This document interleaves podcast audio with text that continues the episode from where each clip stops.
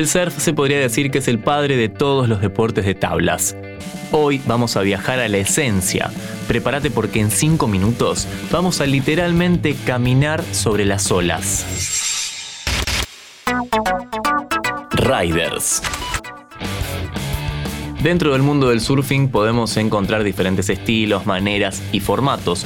Hoy vamos a ocuparnos del longboard, ese que se practica con tablas de gran tamaño, en cierto punto incómodas, difíciles de mover, pero a la vez ideales para adentrarse en el surfing.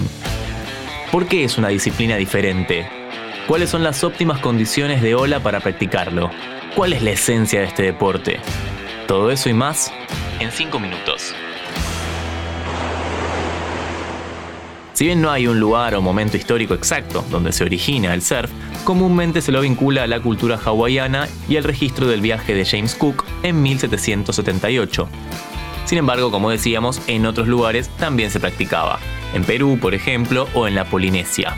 Si bien su práctica no en todos los casos era recreativa y tenía otros objetivos, hay algo en común. Las tablas eran de gran tamaño, los primeros longboards.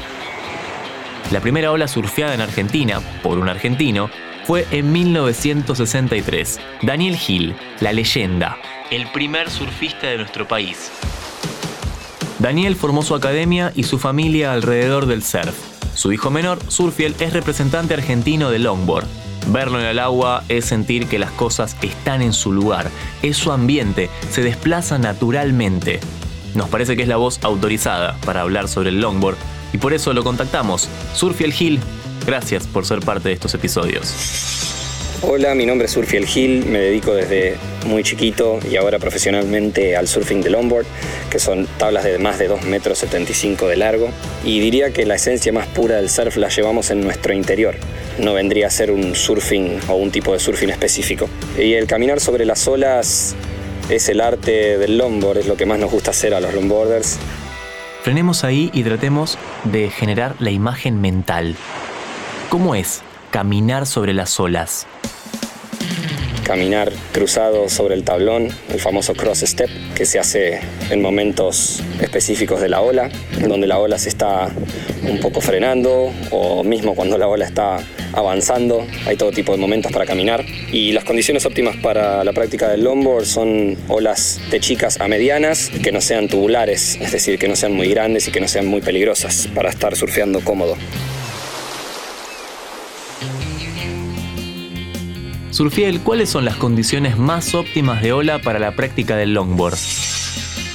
Hay todo tipo de olas para la práctica del longboard, pero sí es cierto que lo ideal es practicarlo en olas chicas y medianas para que el surfing de longboard se luzca, ya que en una ola muy grande, un longboard tradicional, grandote, ancho y con una quilla muy grande son difíciles de dominar, por lo que está bueno usarlo en olas más bien pequeñas o medianas, como mencioné antes para divertirse, para disfrutar, para surfear relajado, cosas que son características del surfing de longboard de tabla larga.